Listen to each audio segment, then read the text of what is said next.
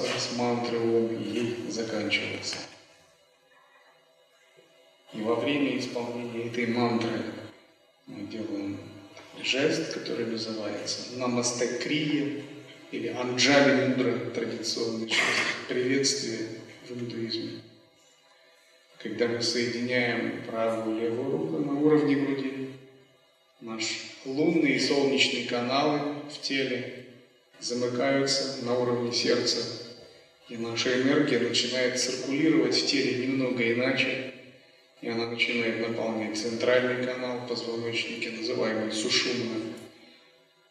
Если мы в этот момент немного отпускаем свой ум, расслабляемся, то мы входим в состояние созерцательности и повышенной осознанности. Для чего нам входить в состояние повышенной осознанности и созерцательности? Все дело в том, что ведические знания невозможно понять из состояния ума. Они предназначены для другого слоя восприятия, для интуитивного восприятия, которое находится за пределами ума. Логически мы можем обсуждать вопросы философии, обсуждать вопросы писаний и смысл йоги, но логический срез ничего нам не скажет по-настоящему ни о йоге, ни о санатанадхарме традиции индуизма. То есть для того, чтобы понять по-настоящему йогу, философия Адвайта Веданты, Саната Надхарму, вечный божественный закон. Нам нужен принципиально иной аппарат мышления, способ восприятия. В связи с этим можно поговорить о разных аппаратах мышления, которые существуют э, в мире. И первый из них – это дуальная логика Аристотеля. Аристотелева логика определяет архитектуру современной науки, современного логического анализа и мышления вообще, который доминирует в мире. Дуальная логика, формальная логика, четыре закона формальной логики, которые, очевидно, многие из вас изучали в высших учебных заведениях. Закон тождества, непротиворечия, исключенного третьего. Эти законы формальной логики лежат в основе современного мышления – и как таковая логика Аристотеля лежит в основе нашего мировосприятия. В свое время эта логика сильно помогла человечеству, она помогла ему сформулировать научные законы, вывести разнообразные принципы мироздания и формулы. И она примерно гласит так, что А это А, Б это Б, если мы рассматриваем эти величины, А никогда не может быть Б. Черное это черное, белое это белое. Но когда мы подошли к 20 веку, на рубеже столетий многие ученые обнаружили, что законы формальной логики Аристотеля, законы обычного анализа не работают для описания сложных систем, сложных процессов. Общество, законы мироздания, социальные законы, законы человеческого сознания гораздо сложнее – Простая линейная математика, материалистическое мировоззрение, линейное восприятие мира не в состоянии описать сложность, глубину и многообразие процессов, которые протекают в мире. Физика, химия, биология, психология и многие другие науки почувствовали, что подошли к рубежу, и на этом рубеже им нужно формировать новую парадигму, им нужно меняться. То есть они перестали чувствовать себя адекватными со старыми логическими аппаратами, со старой логической методологией, которая идет еще со времен Аристотеля. И все заговорили внезапно о кризисе науки. Кризисе не одной науки, например, физики, а в принципе кризисе науки как вообще научного мировоззрения, как взгляда на мир, потому что наука перестала быть адекватной, адекватно описывать мироздание, отвечать на вызовы времени. И с этого момента наука с конца 20 века и по сей день она находится в очень шатком положении. она находится в положении очень сильной неуверенности, потому что она сталкивается с фактами, которые она объяснить не может, она сталкивается с процессами, которые она не в состоянии описать и проанализировать. И в связи с этим рождается новый аппарат мышления. Это нечеткая логика, квантовая физика, описание квантовых процессов, выход за пределы понятийной аристотелевой логики, дуального черно-белого жесткого видения мира. Нечеткая логика, она описывает явления с определенным люфтом, с определенным разбросом. В связи с этим родились новые направления квантовой физики, в психологии, в математике. И эти направления, они ближе к мистике, нежели к логике. И основы нечеткой логики были зарождены не в Европе. Основы нечеткой логики были даны Буддой, Махавирой, ведическими философами древности. И этот принцип нечеткой логики, он называется анекантавада. Анекантавада означает неоднозначность. То есть вы ни о чем жестко или твердо не можете сказать. Анеканта означает, что мы можем описать какое-то явление только в связи с чем-то. Только в соотношении с чем-то мы можем однозначно что-то сказать о каком-то явлении. Например, о том, что человек красив, можно сказать только сравнив его с кем-то. Нельзя сказать, что он абсолютно как-то абстрактно красив. Можно поставить рядом человека более менее красиво сказать, да, он красив по отношению к этому, да, он красив. А если, может быть, другой найдется, то по отношению к этому о нем нельзя так сказать. Неоднозначность восприятия, неоднозначность мира, неоднозначность явлений и процессов – это новый этап в мышлении, который наиболее адекватен современному человечеству. Например, взять политические процессы, известный шум, связанный э, со Сноуденом. Как его оценить? Кто он такой? Предатель национальных интересов Америки? Или наоборот, национальный герой, отстаивающий право человека, права человека по всему миру, чтобы за людьми не следили? Есть разные точки зрения, неоднозначные ситуации. Так же, как и о можно сказать, кто человек. Он может быть, с одной стороны, коварным шпионом, с другой стороны, храбрым разведчиком. Все зависит от того, на какую страну он работает. Итак, анекантовада или нечеткая логика, она ближе к мистике, ближе, ближе к художественному творческому восприятию. Это новый инструмент мышления и познания, который позволяет более адекватно описывать процессы явления. И современная наука начинает подходить к этому принципу неоднозначности. Например, история начинает постепенно допускать альтернативность. Квантовая физика начинает допускать альтернативность прошлого. Вот во времена коммунизма, атеизма, утилизма и линейной истории, вот я бы сказал как бы, и некоторых ученых людей, историков, ну, как бы, им дурно стало от этого, что история может быть альтернативной. Но квантовая физика на полном серьезе, да, говорит, допускает это. Прошлое может быть вероятностью, то есть оно может быть таким или таким, или оно может меняться в зависимости от настоящего. В каком-то смысле мы можем повлиять на прошлое из точки нынешнего настоящего. Это парадокс? Да, это парадокс. Но квантовая физика говорит, что Будьте готовы, если изучаете квантовую физику, что все ваши атеистические, материалистические представления будут просто снесены в пух и прах. Потому что это не объективный мир материальных явлений, это мир других энергий, мир микрочастиц, мир совершенно других процессов. Это мистика, это божественность, это новое законы мироздания. Итак, современная наука подошла тому типу мышления, который был давно известен в древности который был в обиходе у всех мистиков, йогов, эзотериков и мистических людей. Но этот понятийный аппарат, он не является последним, потому что кроме а, Анекантованы философии неоднозначности существует еще более высокий способ восприятия явлений, их анализа, и он называется сатарка логика. Саттарка-логика, саттарка-логика была разработана святым кашмирского шиваизма, святым э, великим индийским философом Абхинавагуптой. И саттарка означает прямое мистическое постижение. Итак, Абхинавагупта говорит о том, что вещи можно постигать мистически, не умом, не логически. Их можно постигать из медитативного состояния, из прямого восприятия.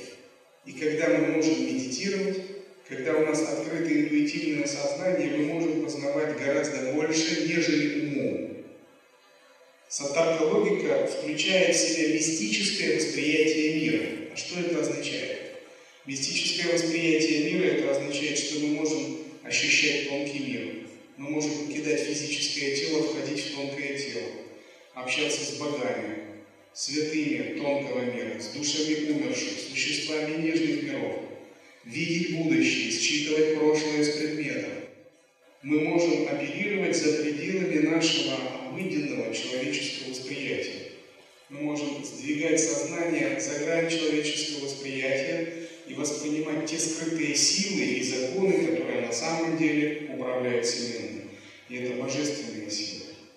И саттарка логика недоступна простым людям, она недоступна ученым, она доступна только мистикам и йогам, тем людям, которые медитируют и выращивают себе аппарат для такого восприятия. Наконец, существует парасаттарка логика как развитие и продолжение а, теории Абхинавагуты. То есть пара, переставка означает выход за пределы саттарка логики, еще более высокий подход. Парасаттарка логика, ее основы были не разработаны людьми, учеными или святыми. Основы парасаттарка логики были даны как откровения божественными существами людям. И они были даны божественными существами, таких как а, Бхагаван Аватхута Дататрея, наставник всех йогов, который является проявлением Брахмы, Вишны, Шивы, трех божественных существ. Парасатарка логика была дана святым Васиштхой, сыном Брахмы и описана в священном тексте Йога Васиштхи. И что она говорит Парасатарка логика? Ты можешь не только воспринимать мир мистическим образом и видеть его как долю и часть себя, мир как проявление сознания. Ты можешь менять этот мир силой сознания. Ты можешь управлять реальностью, понимая, что мир есть проявление твоего сознания. Вместо пассивного объекта исторических процессов ты можешь быть в центре исторических процессов. Ты можешь а, быть субъектом исторических процессов, и тогда история становится психоисторией. Парасатарка говорит о том, что Вселенная есть проявление нашего сознания, самое глубинное свое. И мы можем менять линейность причинно-следственных связей. Мы можем задавать новые параметры пространства, времени, если мы откроем свой божественный Время, пространство, причины и следствия не существуют отдельно от нашего сознания. Наше сознание является также активным участником всех процессов, которые происходят в мироздании. Квантовая физика это тоже подтверждает. Квантовая физика современная говорит, вы не можете исключить наблюдателя из квантовых процессов. Какие бы исследования вы ни проводили, всегда должно быть сознание, наблюдатель, который участвует в исследованиях или экспериментах. И наблюдателя вы не можете исключить, а наблюдатель обязательно влияет на, на сами эксперименты. Если ученые говорят только о влиянии наблюдателя, то древние святые ведические традиции, божественные существа прямо говорят, ты не просто влияешь, ты творишь реальность, и ты можешь творить реальность силой своей воли. И в этом кроется секрет твоей свободы и твоего освобождения. Но чтобы творить реальность силой своей воли, ты по-настоящему должен открыть такой глубинный уровень своего сознания, чтобы ты мог оперировать реальностью с помощью своего сознания. Ты должен убрать свое эго и возродиться заново, чтобы по-настоящему понять, что мир есть проявление твоего сознания. Итак, вот эти четыре типа логического восприятия, дуальная логика Аристотеля, которая предполагает жесткое деление на черное, белое, субъект и объект. Анекантовада, теория неоднозначности, сатарка логика, Абхинавадукты, а, принцип мистического прямого видения реальности и парасатарка логика, принцип управления реальностью силой сознания. Это четыре различных способа мировосприятия, или, скажем так, четыре способа мышления. И будущее человечества, я считаю, связано с переходом на новый способ мышления. Способ мышления можно сравнить с программным обеспечением для мозга. И вот старая дуальная аристотелева логика, старое линейное мышление, оно подобно устаревшему программному обеспечению. Если вы загружаете устаревшее программное обеспечение, ваш компьютер все время дает сбои, он работает медленно, и вы не можете на нем вычислять какие-то сложные процессы. И все человечество подошло к тому, что ему нужно меняться. Чтобы выживать в современном мире, адекватно отвечать на вызовы времени, ему нужно загружать новое программное обеспечение для мозга. И это даже не вопрос конкретной принадлежности какой-то религии. Это вопрос смены парадигмы самого мышления, самого видения мира. Уход от атеистическо-материалистической, двойственной, дуальной картины мира и переход к мистическому видению мира, к восприятию мира глазами мудрецов, просветленных, святых и ситхов. И будущее человеческой цивилизации зависит от того, сумеем ли мы измениться, перейти к новому мышлению, новому восприятию мира. Сумеем ли мы в свой мозговой компьютер закачать новое программное обеспечение, более высокоскоростное, более глубокое, сложное и позволяющее оперировать реальностью. Если мы это сумеем, то человечество ждет прорыв и переход к богоцивилизации. Уход от примитивной атеистическо-материалистической картины мира, расцвет всех духовных, физических возможностей, в том числе экономический расцвет, расцвет резервов сознания и установление связи с божественными. Если мы этого не сумеем, то рано или поздно сама природа поставит человечество перед такой необходимостью. И йога, философия йоги Адвайта Веданта является частью санатана дхармы. Ученые называют санатана дхарму индуизмом, но сами мы так не называем. Мы ее называем именно санатана дхармой, так как ее называют в Индии. Санатана означает вечный, дхарма означает закон. Вечный божественный закон. Вечный божественный закон существовал всегда, у него нет какого-то конкретного основателя, даты возникновения или пророка. Он существует как природа. И знаем мы об этом или нет, все равно он существует. Это как божественный принцип, божественный принцип мироздания. И Саната Надхарма, учение Адвайта Веданты, учит нас, как воспитать в себе недвойственное сознание, как перейти к этому типу восприятия мира, который присущ просветленным, святым мудрецам, богам, ситхам. Вообще Санатана Дхарма не ограничивается человеком. И с точки зрения Санатана Дхармы человек не есть венец природы. Человек не есть высшее существо. Человек просто звено в огромной цепи существ. Он не есть венец эволюции, он определенный а, переходный тип.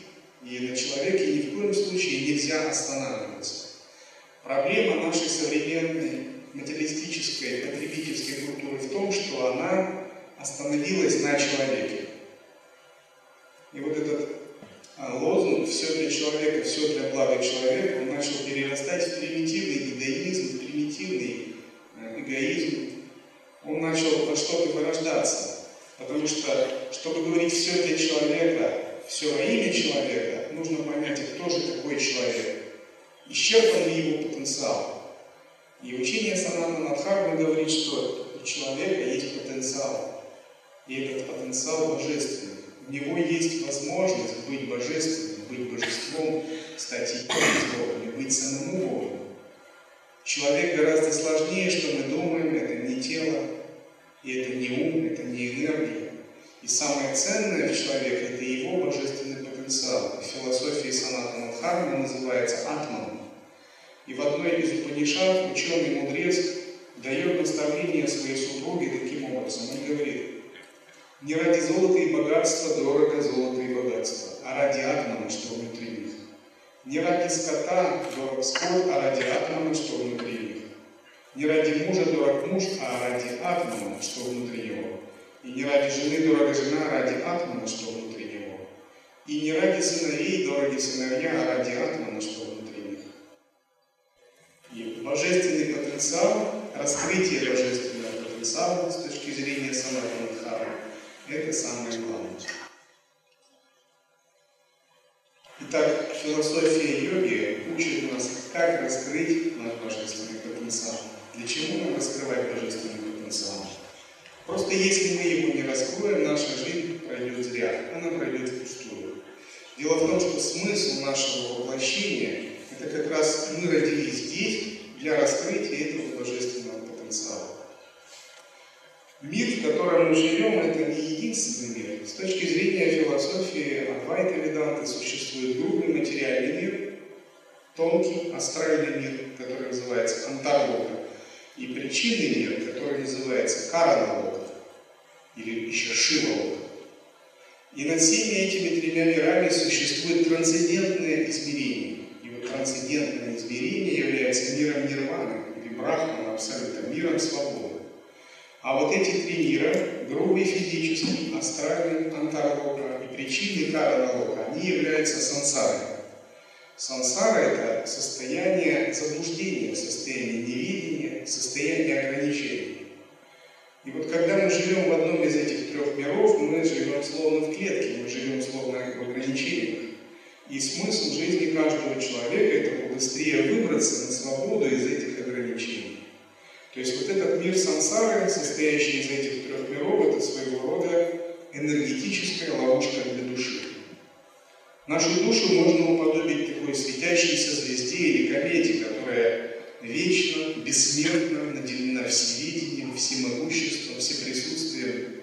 Но в какой-то момент эта душа попала в энергетическую ловушку, как в черную дыру. Она запуталась из-за э, недостаточного недостаточной мудрости, недостаточных качеств.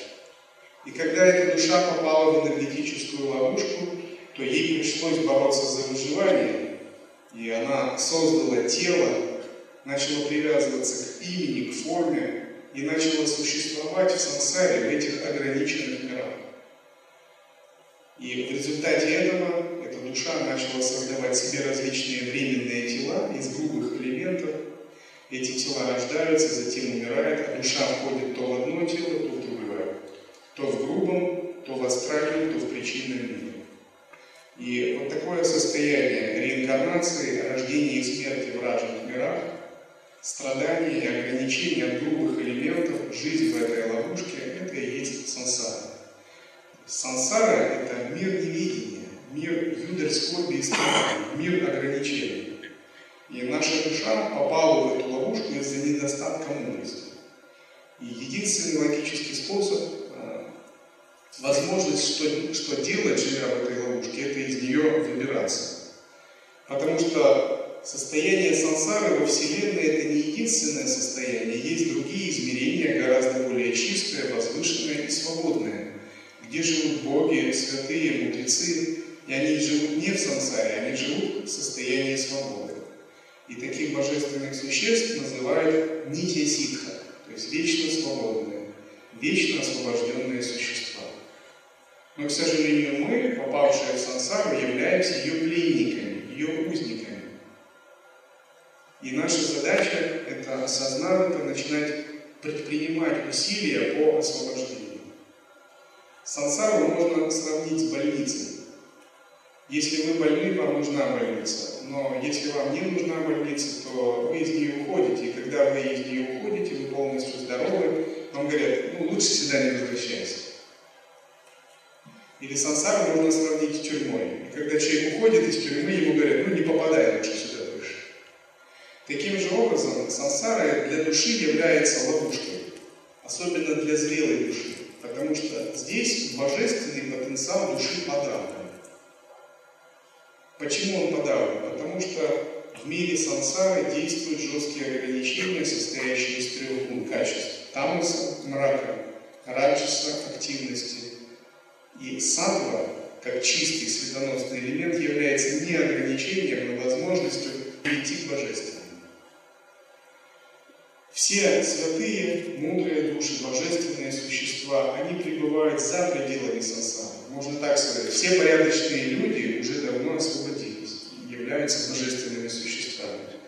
А мы в этом материальном мире э, живем как бы в состоянии ссылки. И в самом деле, если бы это был божественный мир, полностью чистый, святой и божественный, то не было бы страданий, болезней, проблем, э, реинкарнации, и когда люди говорят, э, почему Бог допускает такие различные страдания, бедствия и проблемы, на это есть определенный ответ. Потому что это измерение, в которое мы попали, оно таково по сути. Оно как раз предназначено для исправления заблудившихся душ.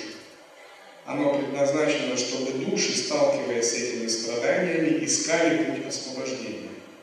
То есть это не есть а, предназначение души вечно быть в этом состоянии несвободы.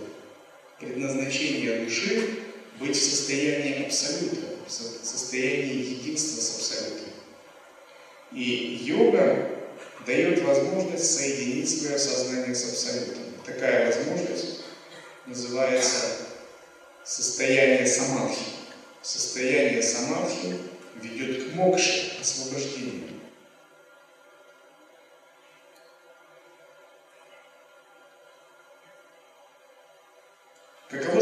Предназначение человека? Каков смысл жизни? Его предназначение в том, чтобы открыть себе божественный потенциал и стать божеством. Человек – это переходное состояние. Нам не надо все время быть человеком. Не обязательно все время быть человеком. Более того, человеческая цивилизация – это не очень высокая цивилизация. Но в человеке есть потенциал, есть возможность роста у него есть возможность стать Бога-человеком. Него есть возможность стать Бога-существом. И многие святые древности и современности, они использовали человеческую возможность и стали Бога-людьми, Бога-существами и божествами. Вот здесь расположено древо прибежища нашей традиции. И там мы можем найти многих совершенных существ, божественных существ, те, кто реализовал свой божественный. Кто же такие боги, освобожденные существа, ситхи? Они живут не связанные временем и пространством. Они не зависят от физического тела. Силой мысли они способны сами творить время и пространство. Они не, не реинкарнируют, их душа не переходит из одного тела в другое, не умирает и не рождается. Они свободны от круговорота рождения и смерти. Они владеют различными божественными силами. И в основе ведической культуры, ведической цивилизации лежит взгляд именно таких существ. Взгляд просветленных, божественных мудрецов и богов. Мы живем, будучи ограниченными временем, пространством, умом, своим эго, энергией, телом, элементами природы, и все это различные ограничения. Но боги не живут ограниченные в доме, в каком-то в квартире, в каком-то городе. Они не живут, будучи ограниченным человеческим телом. Им не нужно есть, спать, как люди. Они живут совершенно по другим законам в своей вселенной. И вот путь к божественному состоянию – это и есть йога. Путь самата Мадхарма. Об этом можно много говорить, но я хотел бы кратко ответить на вопросы, которые чаще всего задают в таких лекциях. И также вы можете давать э, записки с вашими вопросами. И в конце я еще немного хотел бы прокомментировать текст Шанкара Вивека Чудамани. Я буду отвечать на такие вопросы очень-очень кратко, потому что не так много Итак, задают вопрос, в чем смысл жизни? Смысл жизни в том, чтобы постичь божественную мудрость. Постичь, в чем есть божественная воля, и стать практиком божественной воли, и совершать божественные деяния. Мы для этого родились. В чем смысл этой Вселенной? Эта Вселенная создана Богом Брахманом, Творцом Вселенной. Сам Бог Брахма есть творческая функция Абсолюта. По большому счету, вся Вселенная является такой творческой, иллюзорной игрой Абсолюта. Она нереальна с точки зрения абсолютного сознания. Она кажется отдельной от нашего сознания, сложно устроенной, но на самом деле она является иллюзией. Познание иллюзорности Вселенной – это путь к освобождению. Внешняя Вселенная нам кажется реальной, но это не так. Вся внешняя Вселенная находится у нашего сознания. Нет Вселенной вне нашего сознания. Над этим можно немного поразмышлять. Есть такой философ Бертран Рассел, и он э, как бы обосновал теорию о том, что у каждого человека есть две головы. И на чем строится эта теория? Очень просто. Он говорит, смотрите, у вас есть одна голова. Да, вы в голове находится мозг, и через органы чувств вы воспринимаете внешний мир. Но весь внешний мир, по большому счету, находится в нашем мозге, потому что мозг – это центр нашего восприятия.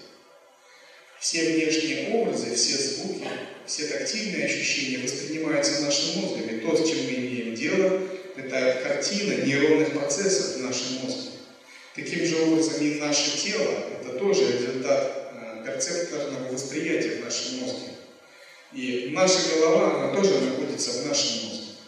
Если внешний мир и вся Вселенная находится в мозге, и наше тело, то есть существует и вся, и наша голова тоже находится в мозге.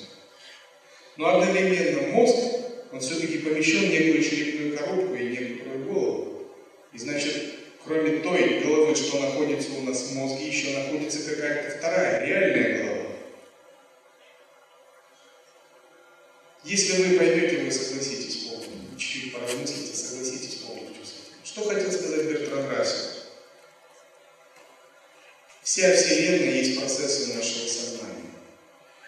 Когда мы смотрим на что-либо, то наше сознание генерирует то, что мы видим. Например, мы сейчас видим построении зала участвует наше сознание. Когда мы все разойдемся, и наше сознание отвлечется от этого зала, зал исчезнет. То есть зал выстраивается силой нашего сознания в момент восприятия. Мы активный участник этого процесса, как субъект. Кто-то может сказать, куда зал исчезнет? Мы уйдем, он здесь останется. Но на самом деле не так. Мы уйдем, и наше сознание оторвется от этого зала, а зал действительно исчезнет. Потому что, чтобы зал существовал, нужен субъект, подтверждающий его существование. Нужно наше сознание, которое его построит. Когда не останется ни одного человека, зал исчезнет. Кто-то может сказать, ну а если мы поставим видеокамеру и все уйдет, видеокамера будет снимать, его никуда ведь не исчезнет. На самом деле не так. Чтобы мы увидели этот зал через видеокамеру, опять мы должны прийти и должны участвовать в наше сознание. Но если ни один человек не подойдет к монитору видеокамеры, кто может сказать, что зал существует? Потому что для построения этого зала необходим всегда субъект, всегда необходимо наличие сознания. В этом смысл утверждения философии Адвайта о том, что Вселенная иллюзорна. Каком смысле она иллюзорна, в каком реальном? В том смысле, что Вселенная всегда связана с нашим сознанием.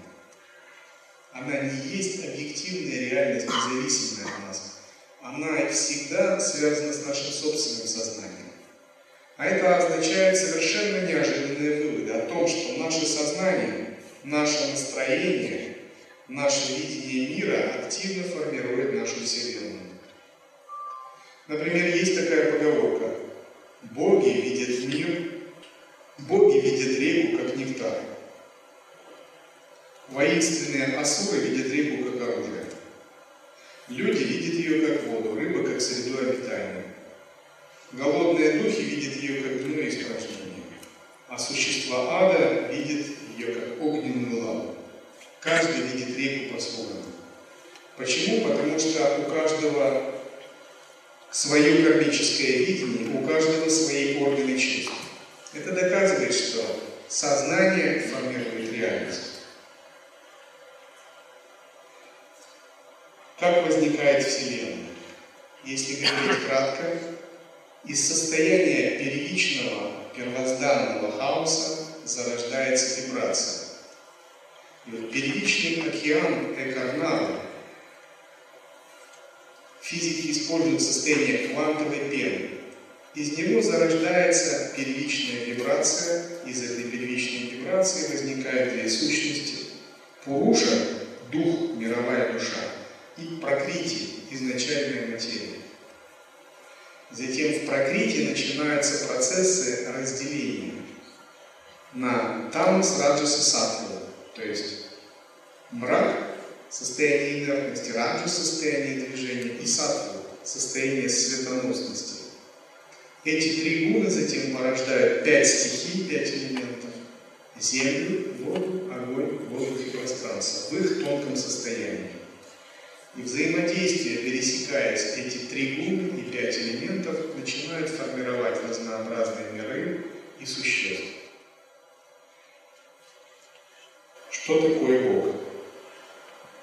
Бог не имеет формы, Бог не имеет имени. Он находится за пределами концепции.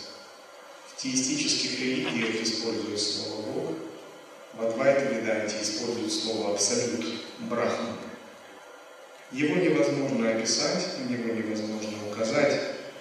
Это состояние безграничности за пределами ума, но его возможно пережить в состоянии самадхи, просветления, как личный мистический опыт. Все боги являются манифестациями, проявлениями этого изначального Бога. Боги всех религий являются его манифестациями. Ближе всего можно дать такое определение. Это свет и пространство за пределами субъекта и объекта. Что такое время? Что такое пространство? Время – это определенная энергия. Эта энергия силы Брахмы Творца разворачивает все процессы явления. Субъективно время переживается как сила, которая давит на каждое существо. Кала Шакти. Почему люди стареют? Почему бы им не оставаться все время молодыми? А потому что на них давит сила. И эта сила не очень чувствуется, она очень тонкая, но зато она постоянно давит. 24 часа в сутки, 60 минут в час, 60 секунд в минуту, с утра до вечера. И именно давление этой кармической силы приводит к старости, болезни, смерти. Оно давит, давит, давит на человека и в конце концов стирает его с доски. Пространство – это самый тонкий из пяти элементов Вселенной.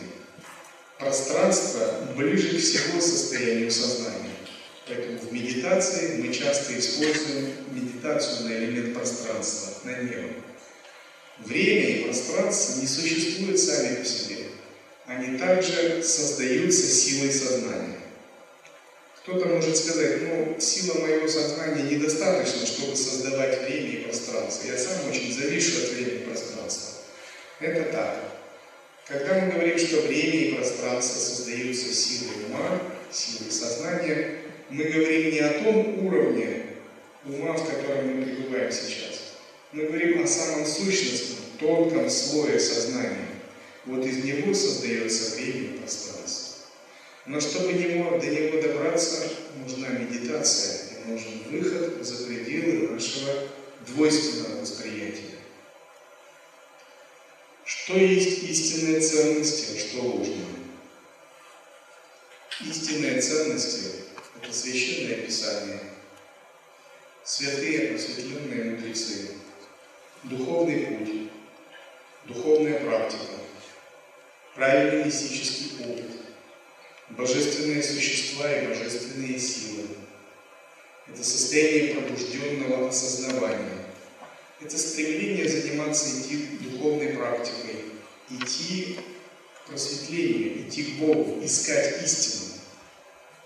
Ложные ценности – это потребительская культура, это состояние забвения смысла жизни. В общем, всякий раз, когда мы забываем о смысле жизни, для чего мы родились, для чего мы предназначены, и наш ум сужается и концентрируется на каких-то приземленных, меркантильных вещах, всякий раз это ложная ценность. Сами по себе вещи не истинные и не ложные. И истинность или ложность – это такое условное понятие, но можно сказать так, что любые вещи становятся истинными, когда мы пребываем в осознанности. И любые вещи становятся ложными, когда мы впадаем в бессознательность. Какие цели ставят йоги? Йоги ставят цели достижения самадхи, достижения освобождения и просветления. Какие действия следует совершать йогу, а каких избегать? Для этого надо узнать принципы ямы и нияма. Йоги не едят мясо рыбу, контролируют сексуальные желания, контролируют ум. Йоги вообще это люди самодисциплины. Вся жизнь йогов полна самодисциплины, как жизнь может быть балериной, или циркового артиста, или пианиста, или ученого. Это постоянная самодисциплина. Йоги не живут так, как обычные люди, не надо заблуждаться. Жизнь йогов с утра до вечера – это самодисциплина, самодисциплина, самодисциплина. Но они знают, для чего они идут этим путем. Они идут этим путем, чтобы произойти свою человеческую природу и стать Бога человеком. И самодисциплина не означает а, только жесткое ограничение или хатха-йога.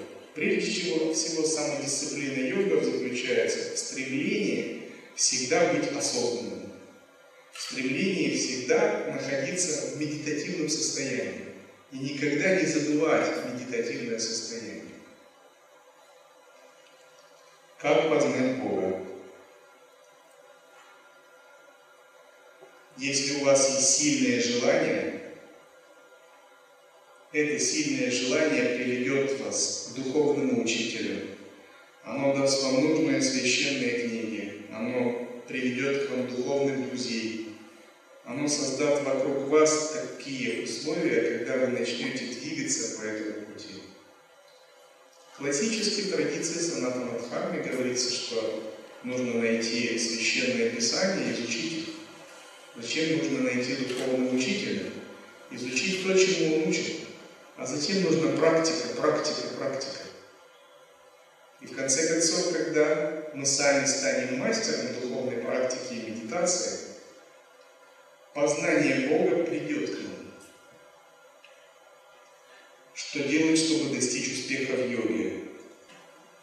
Если вы хотите достичь успеха в йоге, вам нужно запастись решимостью, целеустремленностью, шила, обрести веру в то, чему учит йога, шрадха, и принять прибежище шарана, в божественных существах, в целях и смыслах йоги.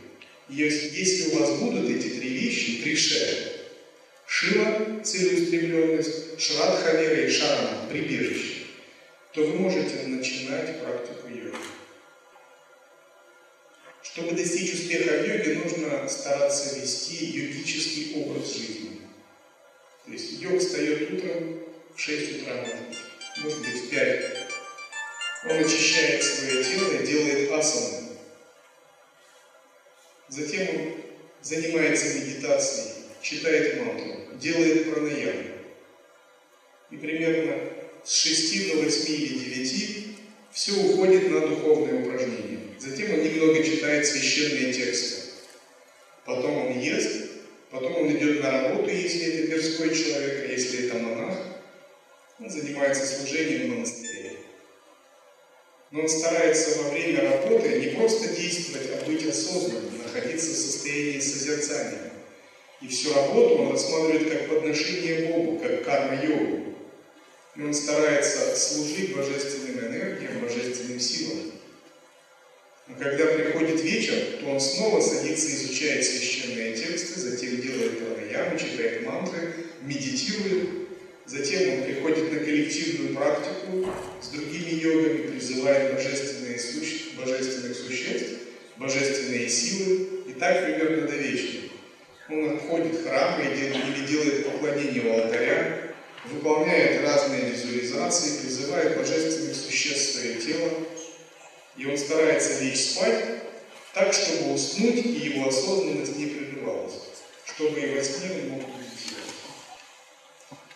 Как жить в миру йогу садху?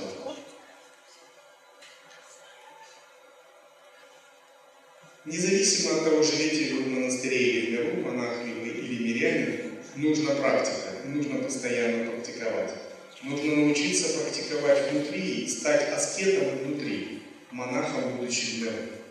Если вы способны постоянно практиковать, вы можете достичь больших успехов, будучи миру. Я своим ученикам рекомендую периодически проводить ретриты. Один раз в месяц, один день в месяц или три дня в месяц уединяться. И жить, соблюдая молчание и уединение. И эти три дня посвящать занятиям йогой, изучением священных текстов и медитацией чтобы вам никто не мешал, чтобы вы могли собрать внутрь свою концентрацию, собрать всю свою духовную силу. Какова структура Вселенной в Санатанадхарме? Об этом уже говорилось. Наш физический мир, мир астральный и мир причинный. При желании это все можно детализировать. Физический мир соответствует бодственному состоянию. Астральный мир – подсознанию, смысл сновидения. Причинный мир соответствует сну без сновидений. Сон без сновидений переживают только просветленные, только святые. Трудно добраться до причинного мира обычной душе, которая не медитирует. Но сделать прорыв, вырваться из собственного состояния физического мира в тонкий мир, мир сна со сновидениями, это показатель вашего прогресса а затем вырваться из тонкого мира в причинный. Это показатель большого прогресса в йоге. И это возможно, если вы занимаетесь медитацией, читаете мантру, занимаетесь созерцанием. Но для того, чтобы это произошло, нужно раскрыть верхние центры. Верхние центры, такие как Сахасрара, Аджна чакра, Вишудха чакра, это порталы в высокие измерения. В этих областях спят наши божественные возможности, внутренние божества. Какова божественная иерархия? То есть над людьми существуют существа, которых называют петрисы, и они живут в тонком мире, у них нет другого тела. Петрисы – это духи предков. Их продолжительность жизни от тысячи до десяти тысяч лет. Они живут в астральных городах, в астральных областях. И если у вас есть возможность и связь иногда, в особые дни вы их можете навещать. И некоторые петрисы продолжают свое духовное развитие. Они считаются выше людей, потому что они живут в у них больше мудрости. Но между миром петрисов и людей существует область э, нижнего астрального мира. И она населена просто невысокими духами, преданными. И они не выше людей, они ниже людей. Выше Петрисов находится область более тонкого мира, в котором живут различные полубожественные существа.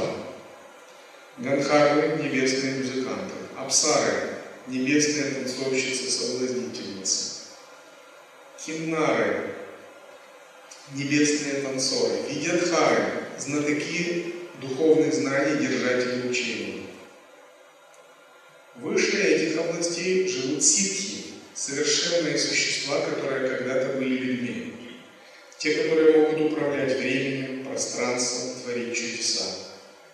Они обладают огромной силой сознания, они выше даже полубожественных существ.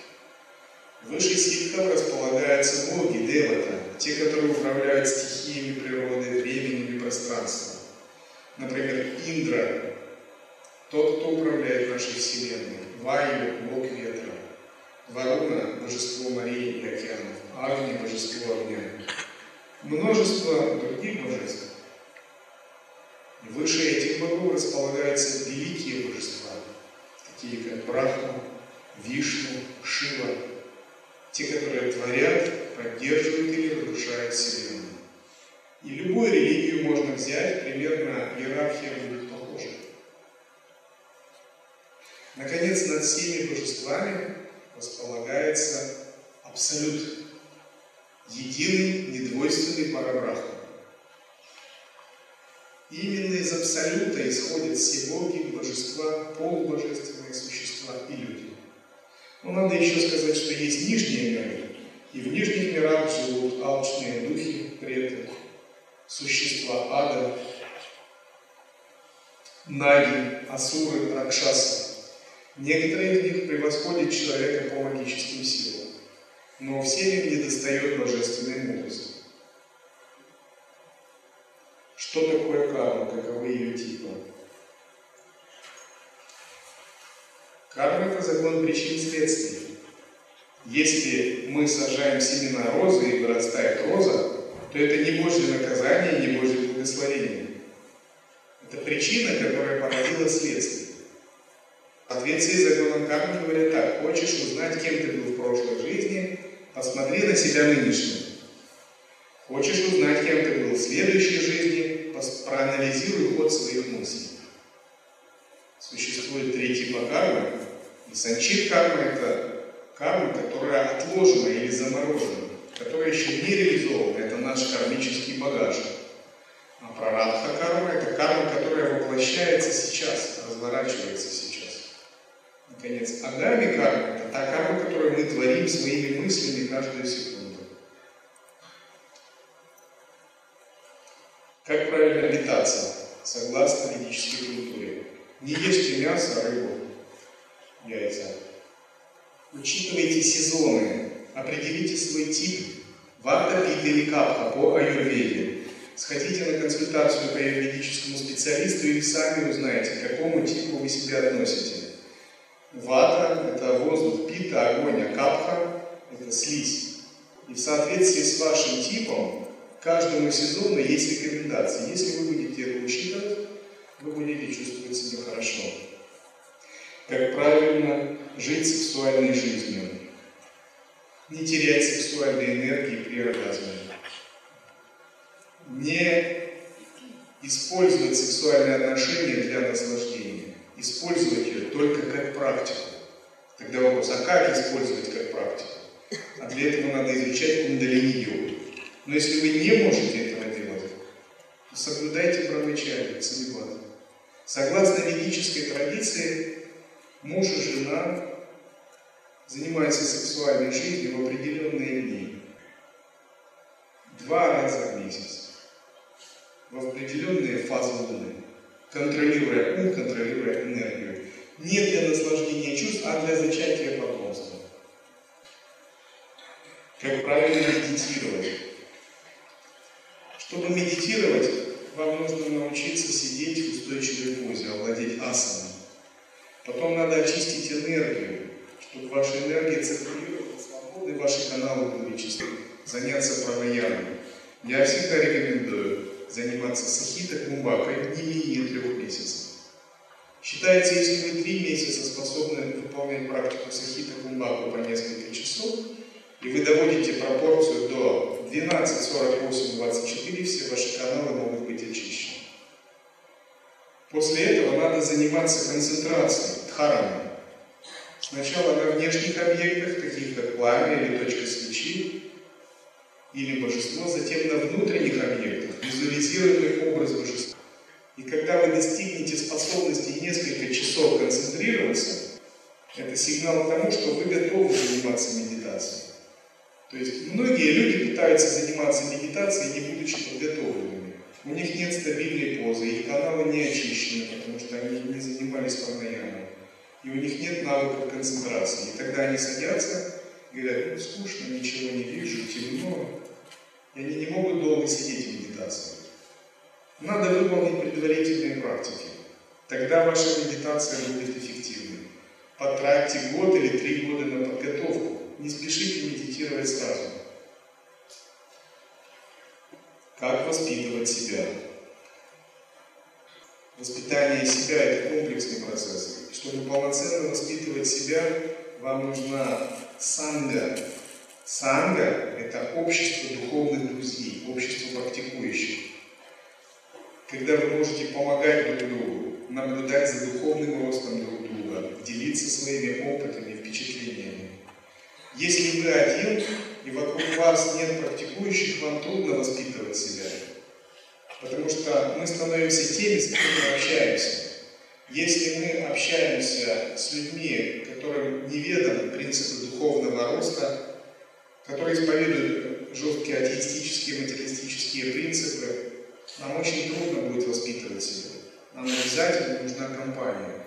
Компания мудрых людей или хотя бы тех, кто идет по духовному пути. Другой важный принцип, нам надо изучать священные тексты и следовать в соответствии со священными текстами, сравнивать свои опыты, рост своего мировоззрения, свои ценности с наставлениями святых мудрецов. Третий аспект. Нужен духовный наставник или духовный гуру, мастер, с кем вы можете советоваться.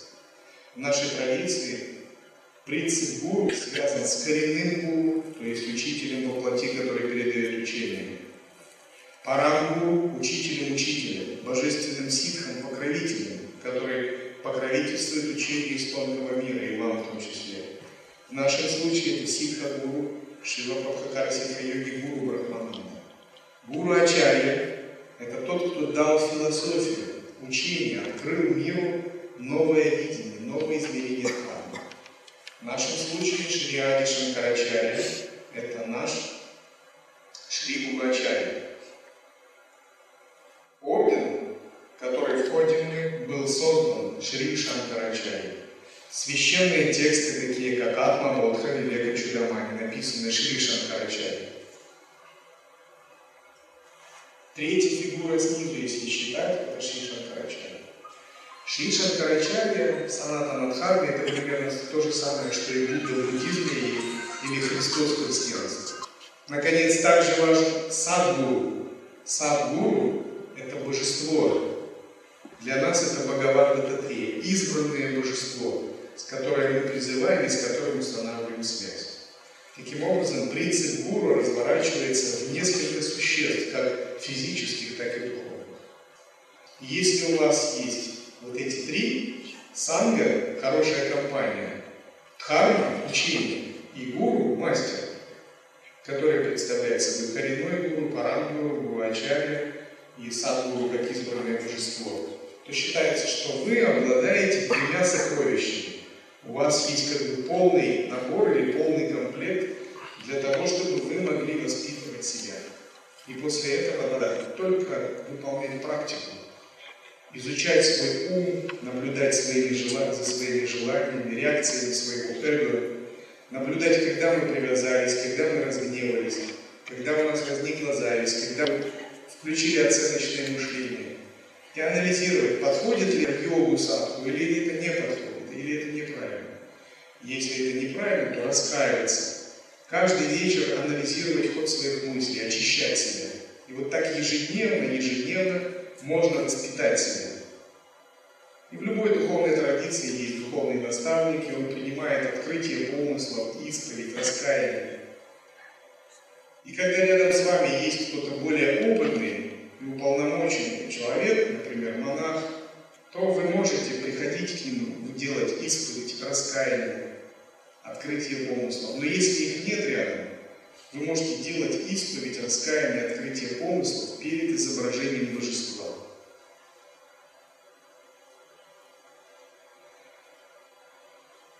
Как увеличить продолжительность жизни, как лечить себя? Надо серьезно заняться учением шакти-янтра. Шакти-янтра означает работа с энергией. Шат-чакра йога, кундалини йога, прана-видия. В частности, я всегда рекомендую асаны, пранаямы и концентрация на чакрах. Надо стать самому себе лекарем. Часто, когда люди ходят к экстрасенсом, чтобы лечиться, это нормально. Я не говорю, что это плохо. Но я говорю, ты не должен зависеть от других. В конце концов, ты сам себе должен стать экстрасенсом. Ты не можешь всю жизнь обложить себя экстрасенсами, чтобы они все время поправляли твое здоровье. Ты должен сам для себя стать мастером. Самый лучший лекарь, самый лучший экстрасенс – это мы сами. Но для этого мы должны трудиться.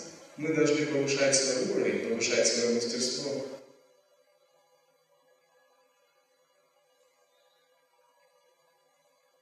Как изготовить домашний алтарь? Найдите хорошее светлое место. Найдите стену, которая смотрит на восток, чтобы вы могли смотреть на восток. Поместите в центре изображение Даттатреи. Внизу изображение Гурачари, Парамгуру, Коренного Гуру. По бокам поместите изображение божеств Лакшми Сарасвати. Поместите древо прибежища. Сделайте столик, на котором можно расположить цветы и благовония. Сделайте шторки небольшие. Алтарь готов. Как освещать пищу? Если вы три раза, сложив руки на мосте, пропоете Ом, представляя избранное божество или древо прибежище, этого будет достаточно. Если вы возьмете немного воды с алтаря, вы так по кругу проведете над пищей, сбрызнете этого будет достаточно. Еще важно готовить пищу в правильном настроении. Если пища готовится в неправильном настроении, то вы ее будете есть, но она не принесет вам пользы. Если вы с большим уважением относитесь к пище смотрите на нее с большим уважением, как на нектар, эта пища будет вас благословлять, исцелять, гармонизировать вашу энергию. Когда едите, важно, в какую сторону вы направлены. Если вы едите на восток, вы получаете божественное благословение. Если едите на север, вы получаете возможность стать праведником. Если едите на запад, вы получаете рост материального благосостояния. Если едите на юг, вы получаете увеличение вашей известности.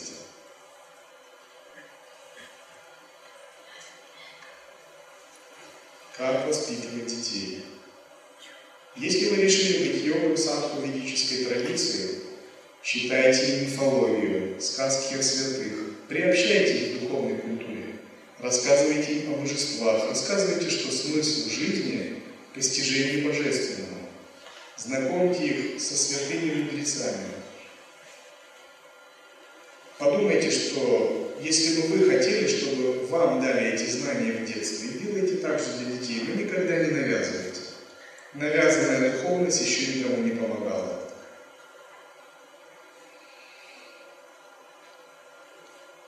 Как надо начинать утро? Уже об этом говорилось. Если вы сделали джала нети, какой-то легкий крия комплекс, сделали асаны, пранаямы, медитацию чандали, прочитали мантру и помедитировали, так что уровень вашей энергии повысился, это хорошо. Кто такой святой мудрец, просветленный? Тот, кто реализовал самадхи, освободился от иллюзий своего эго. Тот, кто всегда и везде пребывает в абсолютном состоянии. Тот, кто радостно смотрит на мир и видит мир как проявление Бога.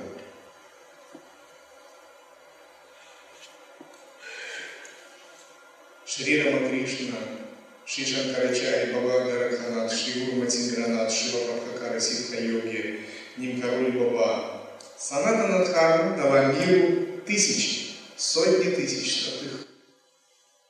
И когда мы с ними соприкасаемся, мы получаем великое благо. Как правильно ходить? Научитесь ходить в. Такая ходьба называется чанкрамом. Как усмирять эмоции? Надо выращивать внутреннего наблюдателя с помощью практики атмавичара. И учиться не жить в эмоциях, а наблюдать эмоции, дистанцироваться от них. Йог не может быть эмоционирующим человеком. Поддаваться эмоциям – это все равно, что позволять себе кусать злым собакам. Вы должны вы, вырастить наблюдающее осознавание. Вот появился гнев, появилась ревность, появилась зависть, появилась привязанность. Вы не должны поддаваться эмоциям. Эмоции – это как тучи, которые застилают солнце вашего осознавания. Вы должны научиться дистанцироваться от них, наблюдать, утверждаться в этом наблюдателе. И вы должны научиться покорять эмоции. Ни в коем случае не позволять эмоциям брать наверх над вами. Если вы научитесь управлять эмоциями, то эмоции перестанут управлять вами. Какие книги читать? Читайте книги Йога Васишка, Трипура Рахаси Дататрии, все книги Шихан Карачари, Вивека Чудамани, Атва Бодха, Татва Бодха, Брахмана Чинтана, Апарокшана Пути. Начните с классиков. Классиков Саната Надхарми, Адвайта Веданта, а затем переходите к специальным книгам.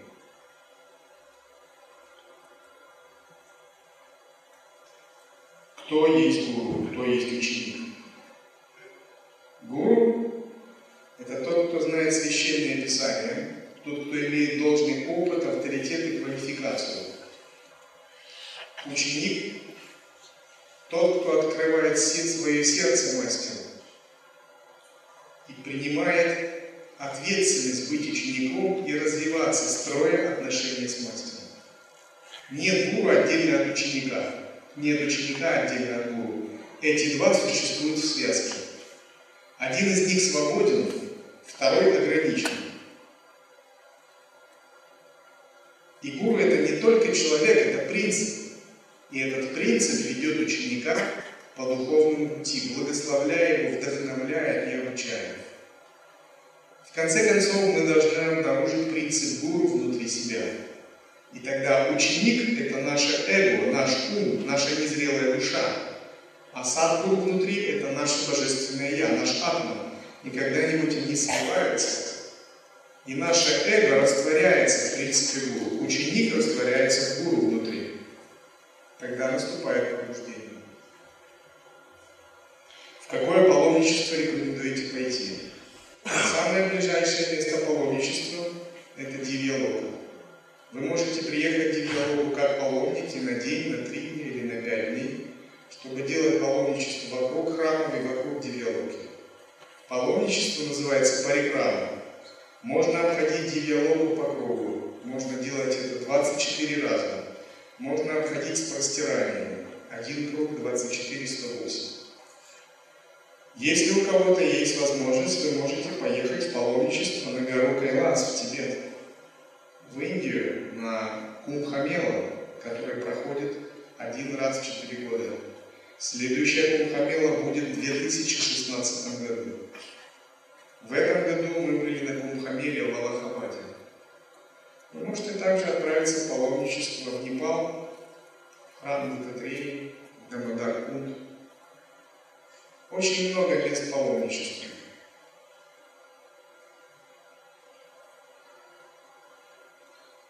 С чего начать духовную практику вашей традиции? С изучения текстов и базовых практик. Как усилить энергию? Занимайтесь каждый день праньямой. Какие есть стадии жизни у садху?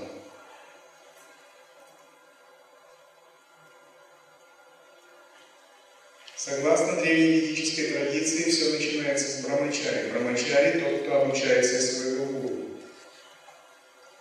Затем наступает стадия грехастхи. Грехастха – это домохозяин, который ведет дела домашние. Наконец, когда он составился, и дети выросли, он их выдает замуж, он может уйти в лес, уединиться вместе с супругой и жить как отшельник, лана праста, удалившийся от дел, поставить небольшую хижину и медитировать.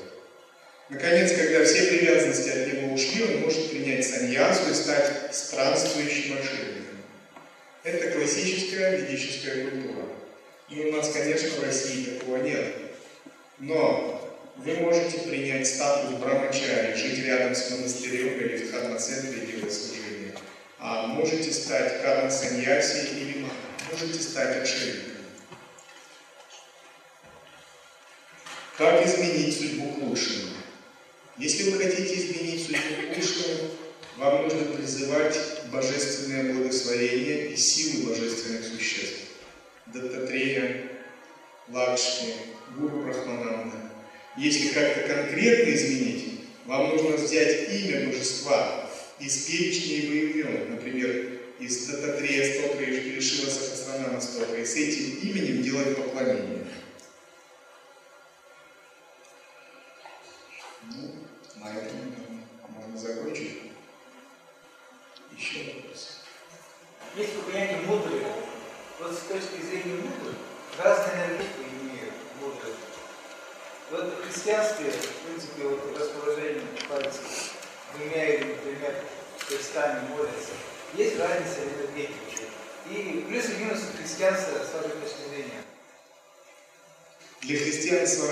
Нет. Для мудрых с точки зрения энергетики все связано с тем, что каждый палец имеет свое значение, связь со стихией. А большой палец он указывает на высшее Я. То есть мы какую-либо стихию присоединяем к высшему Я. Например, это стихия воздуха, это стихия пространства. Все мудрые строятся на этом. Плюсы и минусы христианства а, я не берусь так вот обсуждать. У истинной религии нет минусов, нет плюсов, есть результат. Если вы получили этот результат, то все нормально. Плюсы и минусы есть у души. У богов, у святых нет плюсов, минусов, они трансцендентны. В соответствии с кармой у каждой души есть склонность и предпочтение к той или иной форме религиозной В соответствии с местом, временем, культурой и обстоятельствами приходят пророки, воплощаются аватары, дают те или иные учения, со временем учения становятся религией. Дело в том, что Христос не был христианином, буддист не был Буддой. Это потом возникли системы, социальные институты, философии. Христос учил просветлению. Он учил Богу. Будда учил просветлению. Все святые учат просветлению. Социальные институты, доктрины, системы философии создаются последовательно. Если эти последователи просветлены, то все хорошо.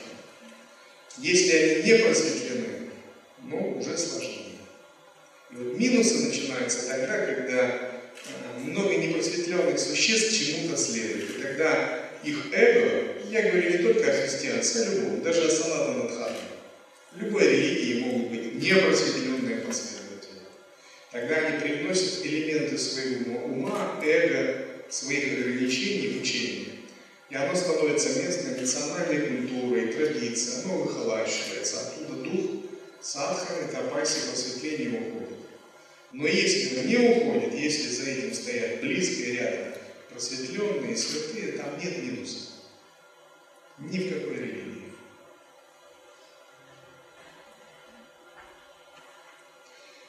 Отделить ложный путь от истинного? Каковы признаки истинного пути? Истинный путь тот, который может даровать вам просветление, мудрость и привести к самадхи.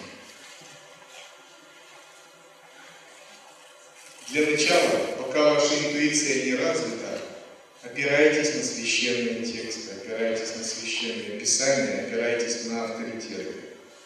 Потому что вначале сложно отличить ложного от истинного, потому что это непростые категории. Но со временем у вас вырастет духовная интуиция, духовное сердце, собственное яснознание, и вы безошибочно можете отличать истинное духовное пути от неистинного. Там, где есть любовь, гармония, сострадание, спокойствие ума, это не может быть не истинным, это всегда истинным. Там, где нет сострадания, гармонии, любви, спокойствия ума, а есть эгоизм, есть привязанность, амбиции, зависть, неуспеванная гордыня, все это ложные пути. Но опять же, вы можете неверно оценить Через призму своего эго вы можете попытаться найти недостатки там, где их нет. Это не так просто, как кажется.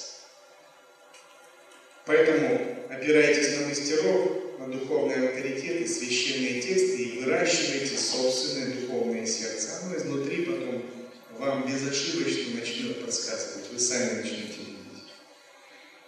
Хочу найти свой путь развития, как это осуществить. Найдите мастера и следуйте за ним. Какой бы традиции он ни принадлежал, христианин, буддист, санатанадхарма, учитесь у него. Как открыть свой божественный потенциал. Надо серьезно заняться медитацией. Надо овладеть искусством медитации и стать мастером. Вместе с этим надо воспитывать себя и стать полноценным садху, духовным практиком. Для чего это надо? Открытие божественного потенциала – это наша судьба, наша миссия, наше предназначение и наше спасение души.